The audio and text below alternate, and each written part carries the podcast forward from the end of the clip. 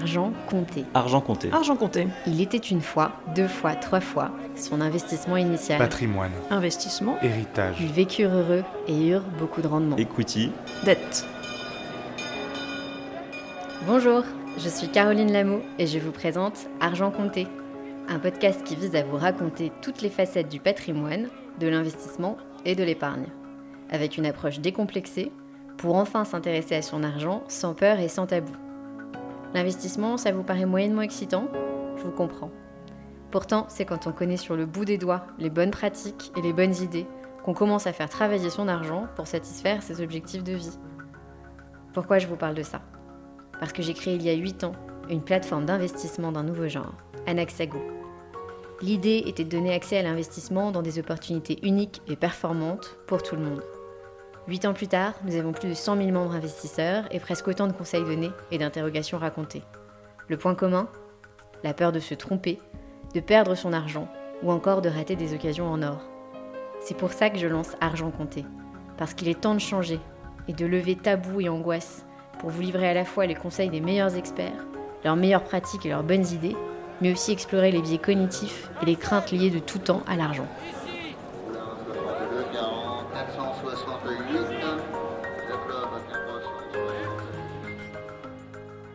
Aujourd'hui, dans Argent Compté, il était une fois l'investissement locatif. Ce nouveau Graal, celui qui permet de faire une culbute immobilière à coup sûr, enfin en tout cas dans l'imaginaire collectif. Parce que la réalité est souvent plus compliquée, et avouons-le, bourrée d'emmerdes. Pour en parler, je suis allée interviewer le truculent dirigeant de Mastéos, Thierry Vignal. Mastéos, c'est une PropTech, une start-up qui opère dans les technologies de l'immobilier, et celle-ci a choisi de révolutionner l'investissement locatif en gérant tout ou presque à votre place. Bonne écoute Bonjour Thierry Salut Merci de nous recevoir euh, aujourd'hui dans le magnifique hôtel particulier euh, qui accueille les bureaux de Mastéos euh, Ouais. dans le Marais. J'ai encore des paillettes dans les yeux de cette petite visite. 300 salariés là, tout le 300 monde est là. salariés. Ben, quand on a pris les bureaux, euh, financièrement, ça ne faisait aucun sens. C'était un cinquième de notre chiffre d'affaires. et je peux te dire que nos investisseurs n'étaient pas contents. Et là, on les a remplis. Donc ça va un peu mieux. Ouais, 300 salariés. C'est pour ça que tu voulais remplir les bureaux? C'était l'objectif premier et on leur a trouvé de quoi euh, s'occuper maintenant. Ouais, je crois que l'investissement locatif a, a un peu le, le vent en poupe. C'est de ça dont on va discuter euh, aujourd'hui. Bon, l'investissement locatif, on en viendra ensuite à Mastéos, à l'histoire, euh, etc. Mais peut-être déjà on commence par te présenter, Thierry. Mon enfance, J'aimerais commencer par ton Les enfance, s'il te plaît. ma Pas tes traumatismes, euh, ta relation avec ta maman. à ma maman, euh, un peu oedipienne. Euh, non, mais j'ai fait une école de commerce euh, et ensuite j'ai fait, euh, j'ai fait la majeure juridique parce que j'étais trop mauvais pour faire de la finance. Donc j'ai commencé en cabinet d'avocat. J'ai été blacklisté du monde des cabinets d'avocats parce que j'étais mauvais et j'ai émigré, j'ai fui à Londres où j'ai fait de la finance chez Amundi et chez HSBC. Et je suis retourné à Paris en déshérence professionnelle totale et j'ai lancé depuis un bistrot PMU du 11e le projet Mastéos avec mon associé Maxime Anquier, rencontré par le gré des rencontres et du hasard et qui était en errance également. Et on a lancé ça à peu près en même temps que Notre-Dame brûlait en 2019. Ok. Voilà. Des moments intenses émotionnellement. Oui, pour le staff de Notre-Dame et, pour nous, parce qu'on a dû euh, se surendetter euh, auprès de nos familles euh, et de nos amis pour lancer le projet comme tout bon euh, entrepreneur sans héritage. Et voilà. C'est vrai que c'est- déprimant. Je lisais le rapport de Robin euh, Rivaton là, sur le logement qui est canon. Je sais pas si tu l'as lu. Ah, J'adore Robin, il Ouais. bosse bien. Et c'est. bah, Je me dis, non seulement le mec est bon, mais en plus il a une plume. Il écrit bien. Et ça, c'est assez dingue. Ouais. Mais alors, tu le lis, tu sors déprimé. C'est-à-dire que si t'es pas héritier, tu peux pas acheter ta résidence principale euh, dans euh, Paris ou dans n'importe quelle ville. Entre euh, les personnes âgées qui ont acheté euh, leurs apparts il y a euh, 60 ans, euh, qui le revendent trois fois plus cher et qui vont faire grimper les prix dans les villes de province. Enfin, bref, un peu Ouais. déprimant. mais Ouais, J'ai pas lu le rapport parce que je passe trop de temps sur TikTok, mais en l'occurrence, euh, il y a un truc qui est vrai, c'est le, le niveau d'apport. Je pensais à la reproduction des élites, là, là, comme, comme disait Bourdieu. Son Ouais. niveau d'apport, ça, c'est euh, un vecteur de reproduction des élites hyper fort parce que plus tu l'augmentes, Mhm. plus tu prives euh, d'une- du marché immobilier une grande partie de la population, notamment les jeunes, Mhm. comme en Espagne où le niveau d'apport était quasiment à 40%, et euh, les gens peuvent pas investir en fait. Et ça, je trouve ça inégalitaire au possible. Le problème, c'est que si tu le baisses à zéro, ton niveau d'apport, tu crées des bulles immobilières. Et donc, tu es tiraillé entre l'égalité sociale et, et le risque financier macroéconomique. On a un peu divergé là. Non, c'est pas très grave. Ça nous permet d'axer un peu sur le côté euh, philosophique parce que bah, on le dit pas assez, euh, mais ça transparaît beaucoup dans l'identité de Mastéos. C'est très philo, même si euh, le, les avocats et le monde du juridique n'a plus voulu de toi. Les... les Grecs anciens, eux, t'apprécient. D'où vient le, le nom Mastéos C'était un nom de domaine disponible à l'époque.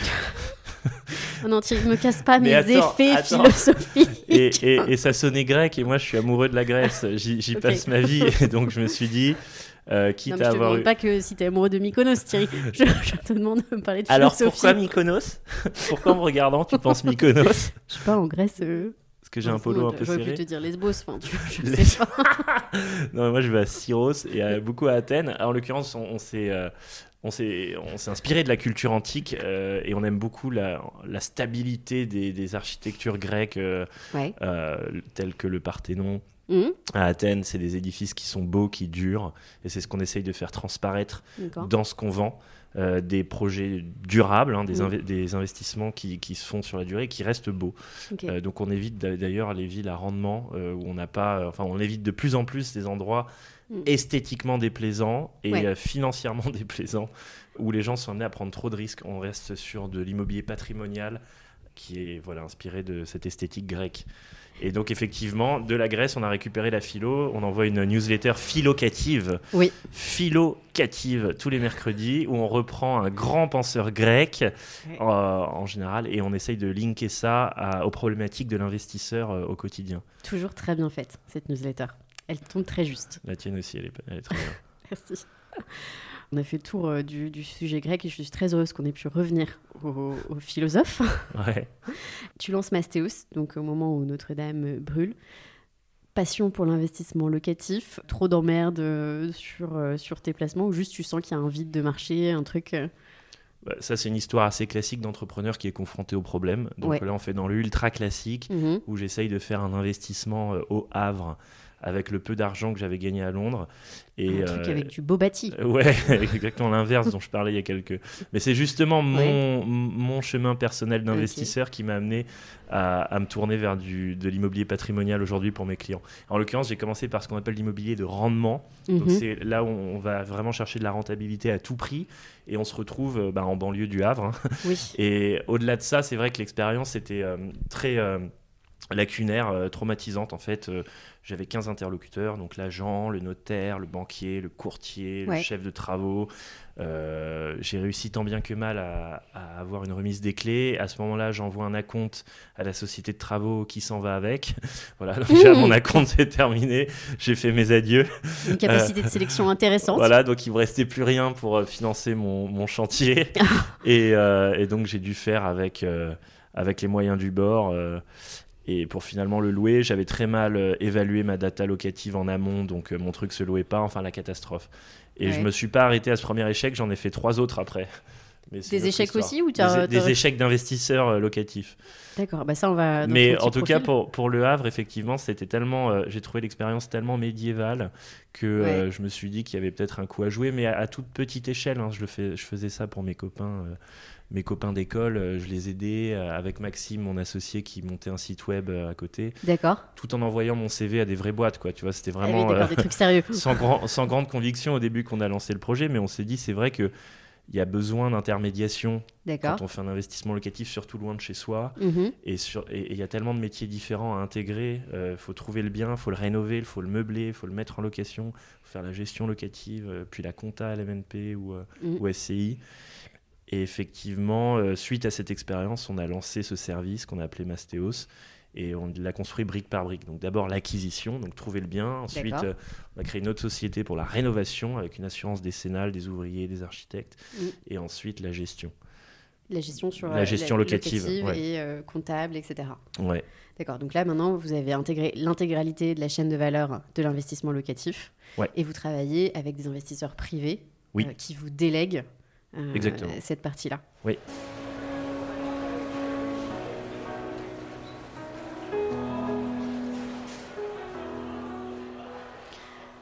L'investissement locatif aujourd'hui, c'est un peu le Graal. Le Graal de quoi? Le Graal de l'investisseur privé, on le voit. En fait, tu as ceux d'entre nous qui n'arrivent pas à acheter leur résidence principale qui commencent à considérer l'investissement locatif, alors qu'avant, c'était plutôt le second thought après euh, Ouais. avoir acheté ta première. euh, ta résidence principale. Mm. Ça, c'est une tendance que tu as vue dès le début Ouais. de Mastéos. C'est arrivé quand?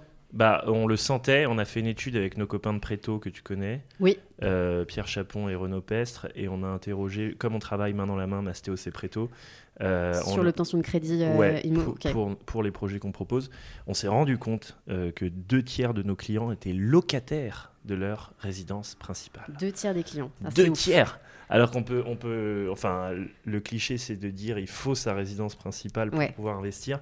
Et là, ça prouve l'inverse. Et en fait, les gens se rendent compte que euh, à Paris, c'est tellement cher que Mm. euh, si tu, pour le même niveau de mensualité que le loyer que tu payes en tant que locataire, tu perds euh, 25 mètres carrés. Ouais. Donc, ils privilégient le confort en tant que locataire Mhm. et euh, la rentabilité en tant que bailleur. Donc, c'est-à-dire qu'à Paris, la rentabilité moyenne pour un investissement locatif, elle est de 3%. Oui. À Marseille, elle va peut-être être entre 5 et 6. Mhm. Tu as plutôt intérêt à être locataire dans une ville à 3% et bailleur dans une ville à 6. C'est un arbitrage locatif. En fait, ta capacité d'emprunt elle est mieux exploitée dans une ville qui rapporte plus qu'une ville comme Paris où en tant que locataire, tu as accès à de plus grandes surfaces pour le même effort. Et donc, d'un point de vue patrimonial, en fait, ça s'équilibre. C'est vrai que euh, t'es. euh, Tu es locataire à 3%, tu es bailleur à 6, donc euh, tu fais la différence, c'est ce que tu gagnes en tant Voilà. qu'arbitrageur locatif. D'accord. Même si après, euh, la fiscalité à la revente euh, te- est un peu moins avantageuse. Bah, ça Euh, dépend de ton régime. En LMNP, c'est pas si euh, désavantageux. T'as D'accord. pas de reprise d'amortissement en option réelle. Non, ça va, euh, le- la fiscalité à la revente, c'est pas un frein. Ça reste, euh, ça reste intéressant. C'est-à-dire que tu. Ah oui, je vois ce que tu veux dire, parce qu'en résidence principale, tu ne payes pas d'impôt à la revente, raison. C'était mon sujet en fait. C'est Ouais. dire euh, aujourd'hui, tu es obligé de faire cet arbitrage pour euh, plein plein de, de gens euh, primo-accédants euh, notamment. Ouais. Euh, et donc, euh, est-ce que ça reste intéressant euh, in fine Parce que tu peux être euh, ultra rentable. Derrière, euh, c'est bien d'avoir une valeur d'actif euh, intéressante. Donc, euh, est-ce que d'un point de vue patrimonial, tu t'y retrouves? Mais a priori, oui. Bah, en tant qu'investisseur locatif, tu peux mieux maîtriser ton business plan, tu peux l'anticiper. Euh, faire un coup, entre guillemets, sur une résidence principale, c'est un peu au petit bonheur la chance, quoi. T'investis dans le bon quartier, qui s'est hipstérisé, pile les bonnes années, et donc tu fais vrai. une plus-value. C'est vraiment de la plus-value qui te tombe dessus passivement, mais tu peux pas, la- tu peux pas en faire un plan d'investissement. euh, alors que sur l'investissement locatif, Mm. tu as accès à la data, tu peux modéliser, tu peux, tu peux vraiment euh, construire un peu ta, Ouais. ta, ta roadmap et donc, euh, et donc ta sortie, au moins tu l'anticipes. Mm. Tu dis j'achète 20% sous le prix du marché. La résidence principale, c'est moins financiarisé, donc c'est plus un coup de chance si jamais tu crées de la plus-value. Euh, mais tu peux aussi avoir de la moins-value euh, Ouais. euh, sans loyer derrière. Donc, euh, Ou alors, je trouve que tu as vachement ce sujet-là aussi. Parfois, tu es assis sur une réserve de plus-value dans ta résidence principale. Genre, ça te brûle un peu les doigts de te dire, en fait, il faut que je revende parce qu'effectivement, j'ai acheté dans ce quartier à 6005 du mètre. Et aujourd'hui, il y a euh, une boutique de burgers vegan qui est encore ouverte à 2 mètres de la, de la porte. Et tu te dis, bah, en fait, ça y est, là, il faut que je revende. Sauf que bah, demain, où est-ce que j'achète? Dans un marché qui est. euh, Alors, il y a des techniques hein, pour libérer la plus-value latente. Ouais. Sur la, tu peux revendre à ta propre SCI, c'est une vente à soi-même. Tu Ouais. as des organismes bancaires qui te prêtent euh, la partie non hypothéquée de ta résidence que Mm. tu as déjà remboursée. Ouais. En tout cas, euh, oui, tu peux avoir de la plus-value, mais tu peux aussi avoir de la moins-value. Alors que sur un investissement locatif, si Mm. jamais tu as une moins-value euh, temporaire euh, ou non, tu as quand même un loyer derrière qui tombe, ce qui n'est pas le cas d'une résidence principale qui ne génère pas de revenus. Donc ça, ça vient, ça vient aussi mitiger ton risque. Sur le patrimoine. Le vrai sujet de l'investissement locatif, c'est que c'est un enfer. Oui, On en parlait euh, juste avant. en off. On le sait, qui n'a jamais fait de travaux ne sait pas que euh, quand le type te dit ce sera fini dans un mois, il veut dire trois mois, Ouais, qu'il y aura un dégât des eaux. qui Euh, va partir avec ton acompte. Oui, ça peut arriver, que la copro va te poser des problèmes. De toute façon, c'est une copro, c'est le principe. Ouais, Je n'ai jamais rencontré de copro où il n'y avait pas de petit chef au syndic. exactement. C'est toujours un peu compliqué. La mairie va encadrer tes loyers le lendemain de ton investissement. L'État va faire passer une loi sur les passoires thermiques alors que tu n'avais pas prévu de budget travaux en rénovation énergétique. Et tu habites à Paris où 80% du parc a été construit euh, dans les années 40. Voilà, tout ça fait que euh, l'investissement locatif, il y a clairement un frein euh, psychologique. Moi, j'ai des tas de potes aujourd'hui qui te disent Ah non, mais jamais je vais acheter un truc à refaire parce qu'en fait, je peux pas. J'ai pas la bande passante, je sais pas faire, j'ai pas envie d'avoir d'emmerde. On en parlait, enfin, Mastéos vient lisser tout ça. Il y a une charge mentale qui existe quand même, mais comment c'est quoi le coup de baguette magique? J'aime bien le mot lisser. Je pense à ma copine qui se lisse les cheveux. Mais alors, malheureusement, c'est pas aussi, euh, aussi droit à, à la fin. euh, quand tu passes par nous, c'est un lisseur un peu cassé. Il y a quand même des boucles. Il y a des rayures le- sur les plaques. Ok. Mais t'as des lisseurs qui font des boucles, non? Tout à fait. Ouais, bah, bah nous, c'est des, belles boucles. Ah, C'est plus. euh, D'accord, c'est le Dyson qui fait des boucles. euh, Voilà, c'est ça. C'est-à-dire Ok. que c'est pas tout à fait lisse encore. Il y a... avec le Dyson de l'investissement locatif, je, je note. C'est ça le, le lisseur star euh, du marché? C'est ça, si, ta- Ok. si- si ta, ta copine a certainement envie de, Ouais. ce, de ce lisseur. Je, je te le Ok, dis. Euh, je penserai à lui acheter. En l'occurrence, euh, on essaye de lisser tout ça, mais c'est vrai que les gens qui n'ont jamais fait d'investissement locatif eux-mêmes et se rendent pas compte du degré de complexité opérationnelle Mm. arrivent avec des attentes hyper élevées. Et nous, on est aussi là aujourd'hui pour avoir une position un peu moins commerciale et rappeler à quel point c'est compliqué, qu'on passe par Mastéos ou non. Mhm. Alors, si on le fait en solo, c'est compliqué niveau 100. Si on passe par Mastéos, c'est compliqué niveau 40. Mhm. Euh, donc, il y a déjà ça de gagné. Ok. On va gérer les travaux. On va, Ça. déjà, on va trouver le bien à distance. On va scanner le bien en 3D. C'est on va un- le bien. Ouais, on fait absolument tout de A à Z. C'est-à-dire que tu, à partir du moment où tu nous appelles, Mm. euh, jusqu'au moment où tu reçois ton premier loyer, tu peux tomber dans le coma euh, suite à un accident de trottinette ou autre, et on s'en occupe. Voilà. Et tu te réveilles, tu as ton premier loyer. Donc, c'est-à-dire qu'on a géré le notaire, le financement, les travaux. le- voilà. Et en l'occurrence, à chaque fois, oui, on le gère, mais on n'est pas à l'abri de tous les frottements inhérents à chaque euh, métier. Par exemple, en travaux, parfois tu as des surprises, euh, tu Mm. te rends compte qu'il y a un bout de la toiture qui est en amiante que tu n'avais pas vu, ou, ou tu enlèves la cuisine, tu vois qu'il y a une tuyauterie à refaire, tu l'avais pas pricé, etc. Tu as toujours des retards parce que Covid, parce que guerre en Ukraine, parce que problème logistique, inflation des matières premières, ou je sais Ouais. pas quoi. Tu as euh, les notaires qui vont oublier de de- d'envoyer le la préemption de mairie, je sais plus comment ça s'appelle, Oui. la DIA. Mhm. Euh, donc du coup, la, la signature est décalée de deux mois Ouais. et ton offre de prêt a périmé entre temps. Et euh, j'en sais rien, tu vois, il y a plein de trucs où, où une fois on décide de pas refaire la toiture, euh, il y a une tempête à Lille, il y a une tuile de la toiture qui tombe sur un passant. Enfin Ouais. voilà, non mais ce genre de, de problème, en Ouais. fait, on n'en est pas à l'abri. Et donc quand on va chez Mastéos, on y va pour déléguer tout ça. Mastéos ou un autre, hein, tous nos concurrents subissent les mêmes frottements. Et c'est une très très bonne idée de, le- de se lancer parce qu'on en parlera, mais financièrement, c'est absolument imbattable. Je rappelle que c'est la banque qui va te financer le bien, c'est les locataires qui vont rembourser la banque. Tu vas t'enrichir passivement sur un montant à six chiffres Mm. sans rien faire. Mais en passant par Mastéos, il faut savoir que on va pas tout lisser. Il y aura des boucles et il faut être prêt euh, mentalement à, Ouais, à supporter. Ouais, ouais. Ouais. Oui, c'est pas parce que tu passes par toi et que ça- l'investissement locatif reste une charge mentale. Ouais, si tu l'as fait déjà tu, et que tu as déjà vu ton devis travaux doubler, euh, ton acompte partir, euh, avoir six mois de retard, euh. Ouais. être en litige avec un artisan, etc. Et bah, d- d- du coup, tu es agréablement surpris quand tu passes par nous. Mais si tu l'as jamais fait, Ouais. tu vas te dire que c'est aussi facile que d'acheter une action LVMH sur Boursorama ou un Ouais. bitcoin. C'est pas le cas du tout. Oui, Donc c'est pour, les, pour les braves, comme Mm. ils disent chez Diesel. Il dit ça chez Diesel Only for the brave. Only for the brave.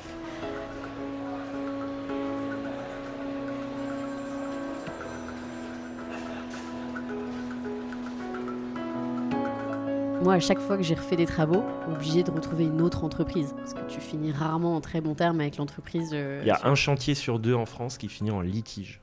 un chantier sur deux. Sur deux. J'ai toujours eu du mal à croire cette stat, mais elle est vraie. Euh, c'est le, le régulateur du bâtiment, je sais plus comment il s'appelle, qui nous l'a donné. Et une fois sur deux, tu finis en litige. Ouais. Moi, à titre perso, j'ai fait des litiges juridiques hein, avec des entreprises travaux.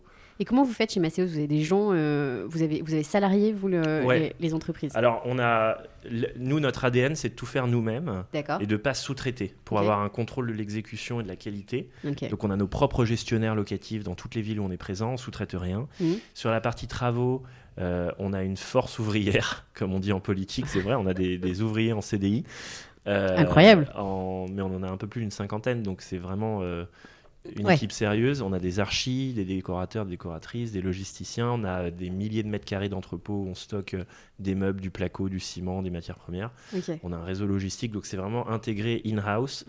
Et on a un peu de flexibilité où on va sous-traiter ponctuellement dans une nouvelle ville, par exemple, s'il nous manque un corps de métier. Voilà. Donc on a un modèle qui est de plus en plus hybride pour Mhm. être un peu souple. Et voilà. Ok. Combien ça coûte aujourd'hui d'investir dans le locatif? Pour que d'un point de vue euh, rentabilité, ce soit intéressant C'est quoi les prix d'entrée euh, sur un appart Euh, Ça va te coûter combien à crédit en termes de travaux? C'est quoi la proportion de travaux que tu dois faire? Ça coûte Ah, combien? bah, je te donne les stats Mastéos. Nous, notre ticket moyen, il est à 200 000 euros net vendeur. D'accord. Donc ça, c'est le prix du bien lui-même. Après, Mm. tu rajoutes des frais de notaire, les frais d'acquisition, les travaux, Mhm. et tu arrives à 250 000. D'accord. Donc voilà. Donc si tu as une capacité d'emprunt environ de, en- d'environ 250 000, euh, tu es dans la moyenne Mastéos. Et on en fait une centaine par mois. Donc avec ce budget, tu peux acheter un, un appart euh, à Marseille, près du Vieux-Port, pour le louer en- Mm. à une famille ou en coloc. Mhm. Tu peux acheter peut-être un petit immeuble de rapport dans le Nord ou ce genre de produit Ou à Limoges, ouais. À Limoges. Tu peux acheter Euh, quatre immeubles. Voilà, donc c'est 200 net vendeurs. Et puis en travaux, notre panier moyen, il est à 30 000 euros de chantier. 25 000 euros de purs travaux et 5 000 euros de meubles, soit 30 000 euros au total. D'accord. Et ça, en termes de. Donc, tu dis, vous bossez beaucoup avec Préto. Est-ce que les, les gens font un crédit à 100% Il y a un apport? Qu'est-ce que vous Ouais, recommandez? donc donc l'avantage de l'immobilier locatif, contrairement à d'autres produits que vous proposez chez Anaxago, c'est que tu sors pas toute ta poche. Ouais. Tu peux faire appel à du levier bancaire. Mhm. En France, le levier bancaire est le plus avantageux euh, de toute l'Europe. Mhm. C'est là où les niveaux d'apport sont les plus bas. Techniquement, on va dire que la loan to value est très élevée. C'est la banque qui finance euh, la, la majorité du bien. Et donc, en général, les gens mettent 10% d'apport. Sur du locatif. Ouais, donc si t'as un projet à 250 000 euros, Mhm. euh, tu vas mettre 25 000 euros de ta poche. Ça s'est un peu durci dernièrement. Euh, Ouais. L'année dernière, on faisait beaucoup de sans apport. Moi, j'ai acheté à Marseille l'année dernière et j'ai dû mettre 500 euros de ma poche pour un projet à 300 000. Ouais. Mais malheureusement, cette année, le Haut Conseil de la stabilité financière est passé par là, un peu durci la vis, et on a 10% d'apport. Il faut savoir que dans nos- chez nos voisins européens, nous, on est présents en Espagne, en Belgique, euh, les gens mettent 40-50% d'apport. Donc quand ils voient les 10% d'apport qu'on a à mettre, ils deviennent dingues. Oui, ça reste hyper abordable, en fait. Ouais, alors tout le monde n'a pas 25 000 euros qui traînent sur un Ah. compte courant. Moi, le premier, en- mais euh, par rapport à d'autres pays, on est plutôt euh, bien, Bien bien outillé. Ouais, bien loti. Ok. Effectivement, tout le monde n'a pas 25 000 euros qui traînent. Donc, c'est qui ton client type Quoique, euh, post-confinement, les gens ont pas mal épargné. Donc, un- sont dois skyrocket, mais ouais. Ouais, tu dois être en première ligne pour le constater. Ah bah totalement. Ouais. Tu vois, c'est, c'est terrible parce que chaque fois que tu discutes euh, avec des entrepreneurs qui te disent alors et vous pas trop dur ces deux dernières années, je dis bah, en fait pas du tout parce que Ouais. tant de cerveau disponible chez les gens, envie de s'occuper de leur argent, de préparer l'avenir, taux d'épargne forcé euh, énorme et euh, volonté de se repositionner sur des trucs euh, qui entre guillemets sont safe donc du cœur de ville, Paris, du beau bâti, de l'haussmannien de préférence et tout ça en fait tu le trouves chez nous quoi. Donc, Ouais. euh, donc non, en fait, c'est vrai que bah, nos boîtes, pour le coup, elles vont, elles vont bien. Les gens ont commencé, je trouve, à s'occuper de leur argent beaucoup plus. Ouais, bah t'es là depuis plus longtemps que moi, donc j'ai moins de recul, mais Ça effectivement, pas de dire que je euh, suis vieille comme ça, là. ta boîte est vieille. Toi, Merci, tu- toi, je ne commande pas. merci Thierry, sympa, sympa. Euh, J'ai euh, aucune idée de l'âge que tu as d'ailleurs. Ça doit être entre 25 et 35, je sais pas euh, exactement. euh. C'est pile au milieu. D'accord, on a le même âge du coup. Et donc, euh, combien pour faire un investissement locatif Euh, 10% de 250 000. Mais euh, tu, en parlant à nos amis de Préto, euh, si jamais tu que 10 000 et pas 25, on s'en sortira. hein. Il y a des banques qui demandent moins d'apport. Oui, il y a ça aussi, On ouais. fait surtout marcher l'argent des banques. Je trouve que de manière générale, et c'est là où je trouve que c'est un énorme avantage de le faire avec vous, ce genre d'investissement, parce que moi, je, nous, on sait faire, on est professionnels de l'immobilier, donc en fait, quand on va voir notre banquier, on propose une opportunité d'investissement. On a tendance à faire une presse de une douzaine de Ouais. pages sur l'emplacement, le quartier, euh, les différents actifs similaires, euh, le prix auquel ils se sont vendus. Et en fait, le banquier à qui tu présentes ça comme une opportunité d'investissement, que ce soit ta résidence principale ou du locatif, le mec est hyper rassuré. Donc le crédit, en- entre guillemets, je trouve un peu moins difficile à obtenir. Et en tout cas, le crédit à 100%, euh, un peu moins. Mais c'est pas à la portée de tout le monde. Et j'imagine que vous, vous aidez sur cette partie dossier bancaire. euh, Ouais. avant, avant, je faisais les decks bancaires, les presses PowerPoint euh, bah, de mes clients surtout. de tes clients. Mais c'est ouais. très chronophage et en fait, le, ça change pas. Enfin, ça change peut-être à ton niveau, mais Oui. pour des petits invests, euh, les, les 15 pages de, de Ouais. deck financier avec toute la data de la ville, etc., ça va euh, bouger l'aiguille de manière marginale. Donc maintenant, ouais. la fiche Mastéos suffit. La fiche Mastéos, elle est bien faite Ouais. euh, via l'app.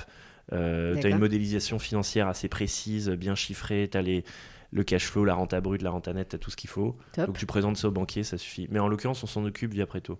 Mais ça, je trouve ça top. Moi, j'ai vraiment le sentiment que, enfin, tu vois, les banquiers avec qui je peux échanger ou les courtiers, quand ils arrivent avec un truc assez professionnalisé, ça change tout, clairement. La priorité, c'est déjà d'être sous les 33% d'endettement. hein. Que tu peux être, euh, tu avoir un beau deck, mais si tu es à 56% d'endettement, euh, Il y a ça aussi. Ouais. Bon, bah, ça- on en revient donc euh, au, au- au même sujet. Donc, ton client, on disait que deux tiers de tes clients sont locataires de leur résidence principale. Donc, a priori, on est en dessous des 33% euh, d'endettement. C'est quoi le profil type de l'investisseur locatif en France aujourd'hui, et chez Mastéos en particulier? C'est une question qu'on me pose souvent et il n'y en a pas. Euh, ça peut. Enfin, vraiment, j'ai tous les profils. Il y a- Ça concerne une personne sur trois en France. Il faut juste avoir un CDI. Ouais. Donc, j'enlève les enfants, les freelances, les retraités. Ouais. Et euh, tous ceux qui ont un emploi euh, salarié en CDI peuvent, du coup, euh, ont une capacité d'emprunt Mm. qu'ils n'exploitent pas forcément. D'accord. Et donc, euh, nous, on les aide à exploiter cette capacité d'emprunt. Donc, il n'y a pas de profil type. Ça, peut, ça va Mm. de. J'ai des contrôleurs de billets SNCF, j'ai des euh, chefs de produits chez Danone, Mm. des consultants McKinsey, des, voilà, des fermiers. des- Et du primo-accédant, du multi-investisseur, de... t'as vraiment de tout. Bah, le multi-investisseur, bah, comme il en a déjà fait beaucoup, il a l'habitude et il a envie de le faire lui-même. Le primo-investisseur est un peu plus stressé Mhm. et donc il veut faire ses armes avec nous. Mais c'est surtout des primo-investisseurs. Ah, D'ailleurs, oui, bah, j'allais dire le multi-investisseur. Ça coûte combien de passer par Mastéos? Ça coûte 5% du prix euh, net vendeur. Donc si tu achètes un bien à 200 000 euros, Mm. ça va te coûter 210 000 euros avec nos frais. Qui sont empruntables également. Donc c'est pas toi qui nous fais un virement depuis ton compte courant de 10 000 euros, c'est la banque qui finance nos frais. Ils sont étalés sur 240 mois, donc c'est euh, assez indolore financièrement, c'est fiscalement déductible et ça t'enlève euh, deux tiers de charge mentale d'après mes calculs par rapport à le faire toi-même. Et ça te fait économiser 250 heures de boulot. Pas mal. Surtout si tu investis à l'autre bout de la France, genre le Parisien qui investit à Marseille. Moi, j'ai mes équipes sur place, on a 30 salariés euh, Mm. qui s'occupent de ton bien et qui le chouchoutent. Tu dirais que, bah, justement, si on va euh, sur euh, les différentes euh, briques de la, chaîne d'investissement locatif que vous réalisez avec Mastéos, pour toi, c'est quoi le nerf de la guerre? C'est trouver le bien, c'est savoir chiffrer les travaux, les faire vite, c'est trouver le locataire, enfin, tout ça est très important. Mais qu'est-ce qui fait qu'un investissement locatif est réussi, in fine? C'est de bien acheter au départ, c'est... bonne question. Moi, j'ai un avocat qui m'a dit que le financement était plus important que le sous-jacent. Mais il a mal fini. Et il a dit, moi, je préfère avoir un super prêt sur un mauvais actif, donc un prêt sans apport avec 3 ans de différé, euh, étalé sur 25 ans. Parce que même si l'actif est pas optimal, de toute façon, grâce au différé, je vais faire de la trésorerie. En plus, il est hyper étalé. Donc, en fait, Mhm. et, et bon, voilà. Donc, euh, ça peut être un point de vue, de dire le financement est prioritaire. Oui, Euh, dans, dans- dans le monde dans lequel on vient, là, des dernières années, Ouais. tu te dis effectivement, je vais aller chercher un crédit facilement sur. euh, Je vais me concentrer plus sur le crédit que le sous-jacent. D'accord. Non, mais c'est vrai que c'est mieux quand tu as un sous-jacent un peu qualitatif.